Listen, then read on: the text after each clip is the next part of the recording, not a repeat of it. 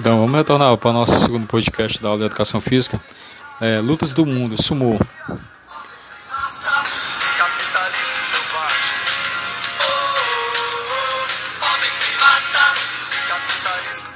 Bem, sumô. Segundo a história, o sumô é originário do Japão e surgiu em 660 a.C., de um confronto entre dois deuses. Hoje as tradições são mantidas e as regras seguidas.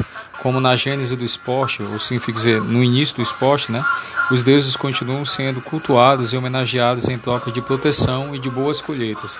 O sumo tem sua essência na simplicidade, sendo disputado dentro de um círculo com piso de terra, medindo 4,56 4,56 metros de diâmetro, tá? 4 metros e pouco de diâmetro. É, perde o Rixes, lutador, que não se mantiver dentro do círculo por vontade própria ou por pressão do adversário. O mesmo, o mesmo pintura de pintura de lutadores em uma tumba etrusca, etrusca, né? Cerca de 530 anos de Cristo, é, na Itália, né? É, Existem os primórdios sobre essa sobre essa luta, né?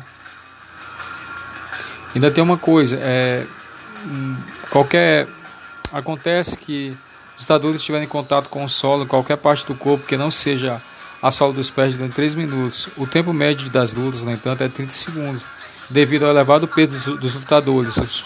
Eles são muito pesados, eles vão empurrar o seu adversário para fora do, do ciclo. Então, quanto mais pesado o lutador de sumô, melhor.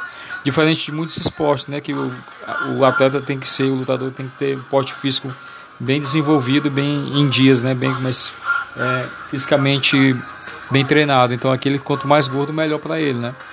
É, uma vez que pro, proteja um corpo sobre o adversário, projeta um corpo sobre o adversário e o primeiro golpe é, é encaixado. Fica muito difícil parar a evolução do corpo e geralmente a luta é definida bem rapidamente, né?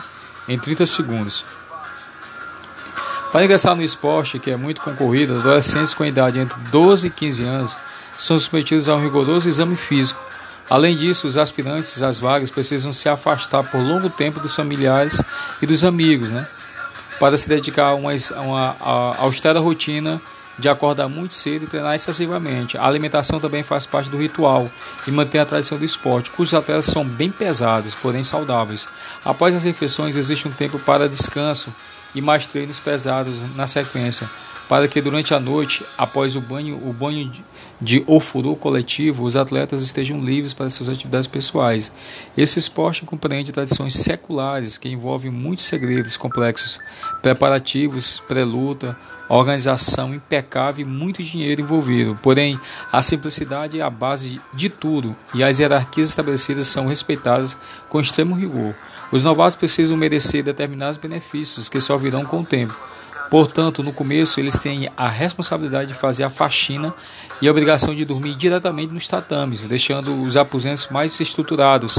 Tudo deve ser reforçado para o tamanho dos atletas individuais, para os lutadores mais graduados. Interessante isso, né? É uma cultura, uma educação, uma tradição e um respeito às origens, né?